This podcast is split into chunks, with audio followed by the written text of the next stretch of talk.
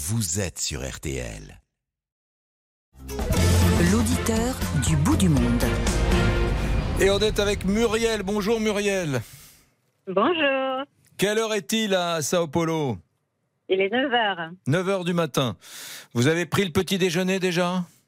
J'ai pris le petit déjeuner, c'est bon. Bon, qu'est-ce que vous voyez par la fenêtre? Quel est le, le- le- le paysage, le ciel? Racontez-nous. Bon, bah là, j'ai dû m'arrêter pour prendre de l'essence en urgence. Hmm? Donc, c'est pas, c'est pas joyeux. Je suis en face d'un, je suis en face d'un, poste à essence. Euh, Il y a des fils électriques. Le ciel est un peu blanc aujourd'hui. Hmm? Il y a des arbres, euh, de beaux arbres un peu partout. Il y a des feuilles de toutes les couleurs qui sont tombées sur les trottoirs. Et euh, voilà, c'est, ce que je vois pour l'instant. Alors Sao Paulo, pour ceux qui ne connaissent pas le Brésil, euh, c'est pas Rio de Janeiro, c'est pas très très loin, mais c'est une grosse capitale économique. Euh, c'est une ville euh, qui bouge bien sûr, mais c'est moins poétique, ai-je envie de dire, que Rio. Merci. Oui, c'est moins poétique. Euh, c'est moins, euh, ça a moins donné lieu à des euh, à des chansons, etc. Mais euh, c'est vraiment la capitale. euh, Enfin, c'est c'est le le- le dynamisme en fait. C'est le business, c'est les startups, c'est le travail, c'est la gastronomie, la culture. Donc c'est c'est comme si c'était un peu New York en- Hmm. au Brésil, quoi. Vous aimez cette ville? J'ai appris à l'aimer. Alors Mhm. c'est pas euh, c'est pas comme Rio effectivement, donc c'est pas aussi beau, c'est euh, c'est pas aussi doux, mais euh, mais en fait euh, quand on commence à habiter, à connaître les quartiers, euh, moi j'habite dans un quartier qui qui est très, euh, il y a beaucoup de végétation, c'est très joli. Euh, en fait on on s'y perd moins quoi. On, on choisit un petit peu ces endroits et, et on peut ça ça peut être vraiment agréable. Ouais. Hmm. Qu'est-ce que vous faites dans la vie, Muriel? Alors moi, je suis, euh, je suis directrice d'agence pour une Mhm. boîte, euh, pour une multinationale française et je travaille dans des projets robotiques euh, industriels. D'accord, bah, vous avez un fait, profil on- d'ingénieur. Oui, je suis ingénieur, oui. Ah, vous êtes c'est ingénieur. Et, et dites-moi, que, que vous disent les Brésiliens et les Brésiliennes des, des Français? Quelle est, quelle est la perception de la France au Brésil, dans les milieux un petit peu éduqués dans lesquels vous travaillez, vous? Alors on est, euh, on est assez aimé en fait. On est, euh, la, France a un, grand rayonnement au Brésil, euh, euh, culturel, gastronomique, etc. Donc euh, ça fait qu'on est assez, euh, on est assez bien accepté. Et puis ce qui est très, ce qui est très sympa au Brésil, c'est qu'on n'a pas on n'a pas un il n'y a pas vraiment un profil brésilien, donc il n'y a pas non plus un profil étranger, donc on se sent pas, euh, euh, on se sent pas différent en fait. C'est c'est impossible de dire qui est brésilien, qui est qui est français, qui est espagnol quand on est quand on est au Brésil. Donc Hmm. euh, donc euh, c'est assez agréable et euh, et les gens en général quand on leur dit qu'on est français, bon alors la première question qu'ils posent c'est mais mais qu'est-ce que vous faites au Brésil? Ça n'a aucun sens Hmm. euh, d'habiter au Brésil quand vous pourriez euh, quand vous pourriez habiter en France. Donc euh, c'est euh, c'est souvent c'est souvent très surprenant pour eux qu'on puisse euh, avoir envie de vivre dans leur euh, dans leur pays. Ah, c'est vrai, c'est fou, alors que le Brésil Ouais. est un des pays les plus, comment pourrais-je dire, appétissants du monde, quoi. Exactement, ouais. mais alors les Brésiliens sont très critiques euh, par rapport à leur, à leur pays et ils ont souvent l'impression que c'est euh, que c'est beaucoup mieux ailleurs. Hmm. Alors, Voilà. ils ont vu tout ce qui est gilets jaunes, tous les mouvements qu'il y a eu en France, euh, la contestation sociale, ils, ils- ils nous aiment quand même.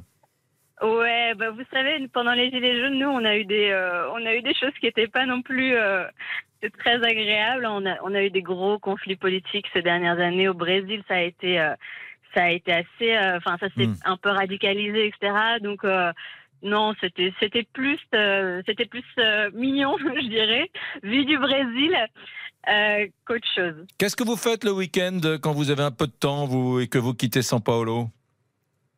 Alors bah là, ce week-end, on va à Rio, par exemple. Hmm Mais en général, bon, en fait, on a, on, on a une, on a un emploi du temps assez chargé, donc on a natation, on a des cours de guitare, on va dans des restaurants en général, et puis euh, une fois par mois, on essaye de faire un petit week-end à 2 heures, 3 heures de Sao Paulo. Mhm. Ça peut être un petit peu dans les, dans les montagnes. Enfin, c'est pas vraiment des montagnes, mais c'est un petit peu des vallées, c'est des endroits euh, où il fait un peu plus froid, ou à la plage. Mais il y a vraiment beaucoup d'options. il y, a des, euh, il y a des plages de dingue là dans la région de Paraty, etc. Il y a des plages incroyables. Ouais. Paraty, Ilha Grange, c'est vraiment le paradis. si euh, s'il pleut pas, parce que s'il pleut, on peut plus, on peut plus rien faire. Mhm. Mais euh, toute la région, en fait, euh, entre Sao Paulo et Rio, il y a énormément de plages qui sont magnifiques. Et puis, il y a des voyages au Brésil qu'on peut faire, Lençóis Maranhães. euh, Il y a des endroits, Chapada. Les Chapadas, c'est des, c'est des euh, phénomènes un peu géologiques, un peu particuliers. Enfin, c'est euh, pour, pour partir euh, en voyage, le Brésil, c'est c'est vraiment magnifique. Oui. Euh, vous reviendrez en France? Et bah, de temps en temps, ça me, ça me donne envie de revenir, oui, en France, euh, malgré tout ce qu'on entend hein, sur, Mm. euh, sur euh, beaucoup de choses. Mais c'est vrai que le Brésil, c'est un pays très intense. Ça peut être un peu fatigant aussi. Et euh, parfois, on a juste envie de, de pouvoir visiter des petits villages en France, de prendre son vélo, de marcher à pied. Le Brésil, c'est Sao Paulo, c'est une ville qu'on fait beaucoup en voiture. Euh, peu à pied, ça n'a pas été vraiment planifié pour ça. Donc euh, il y a des choses, la famille bien sûr, les amis, il y a des choses qui, euh, après 13 ans que, que, que j'ai passé au Brésil, euh, parfois voilà, il y, a des- il y a des envies de, de revenir selon les époques. Ouais. Bon, et bien évidemment la culture du football, la culture de, de- de- du sport, du soleil, de la musique, elle est toujours là au Brésil.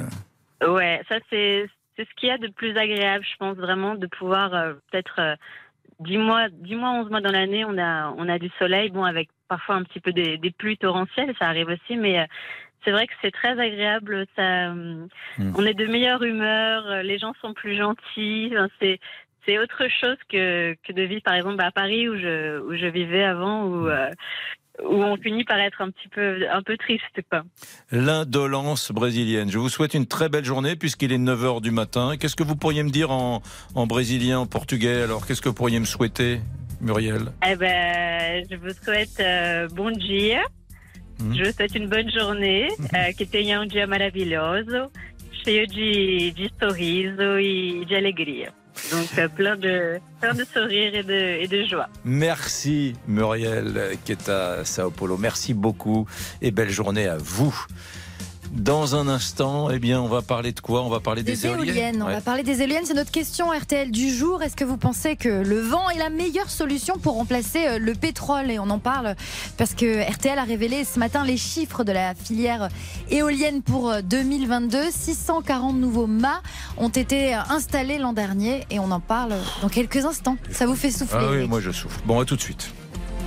Contactez-nous gratuitement via l'appli RTL ou au 3210.